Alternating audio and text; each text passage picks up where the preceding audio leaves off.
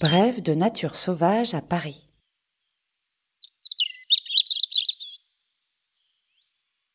Aujourd'hui, le rouge-gorge familier.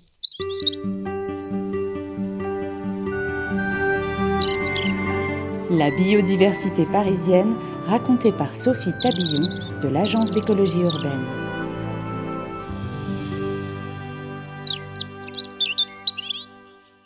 Rondelet, cette petite boule de plumes brun olive, dressée sur ses fines pattes, exhibe son plastron rouge orangé à tout intrus qui entre sur son territoire. C'est un royaume aux frontières invisibles, délimité toute l'année dans un parc, jardin ou bois parisien. Cet oiseau à l'œil sombre n'est pas commode à l'égard de ses congénères. Hormis son partenaire au printemps, le rouge-gorge familier attaque tout oiseau qui ose s'aventurer sur son fief. D'ailleurs, il n'est pas rare qu'un individu agresse sa propre image reflétée par une vitre ou un rétroviseur qu'il prend pour un importun. Toute l'année, il marque son domaine d'un chant mélodieux et flûté. Il n'y a qu'en été où il se fait plus discret.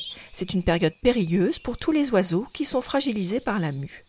Effectivement, durant le changement de plume de vol, les oiseaux ont des difficultés pour s'enfuir et deviennent des proies plus faciles à attraper. Ainsi, le rouge-gorge familier est inscrit au menu du chat domestique, de la fouine ou de l'épervier d'Europe. Quant à lui, insectivore, il se nourrit de coléoptères et de leurs larves, de mouches, bombiles et de divers petits invertébrés, des araignées, des mille pattes. Perché dans les buissons bas, le rouge-gorge observe. Sa proie repérée, il descend de son poste d'observation et la saisit de son bec droit, court et fin, puis remonte se jucher. Il arpente aussi le sol en sautillant, s'arrêtant brusquement pour s'emparer d'un insecte. Cet oiseau, principalement sédentaire en France, modifie à la mauvaise saison son régime alimentaire. Il consomme alors des petits fruits charnus, tels que les baies d'isif, genévriers, cotonéastères, lierres grimpants ou sorbiers, et par facilité visite les mangeoires où il récupère quelques bribes de graines tombées au sol. Au moment de la reproduction, le mâle chante perché en évidence sur une branche pour être bien vu et entendu de ses congénères. La suite de notes sifflées et roulées attire la femelle. Oiseau semi-cavicole, il installe son nid toujours très bien caché dans une anfractuosité de roches, d'arbres ou contre un talus couvert de lierre. Construit de brindilles, d'herbes, de feuilles sèches et de mousse, la coupe intérieure est tapissée de fibres végétales et de poils d'animaux plus douillets. La femelle y dépose 5 à 7 œufs blanc bleutés tachetés de rouge. Elle les couve 11 à 14 jours, période durant laquelle le mâle la nourrit.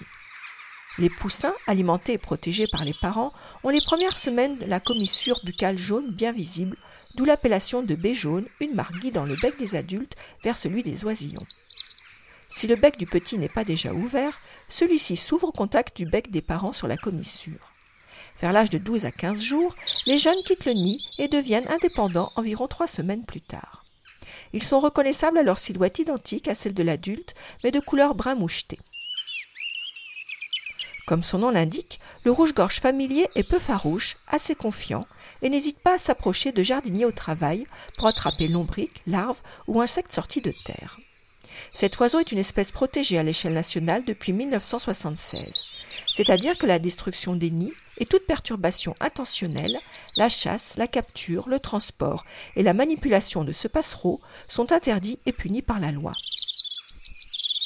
Malgré cela, cet oiseau est encore victime de braconnage, principalement dans le midi de la France.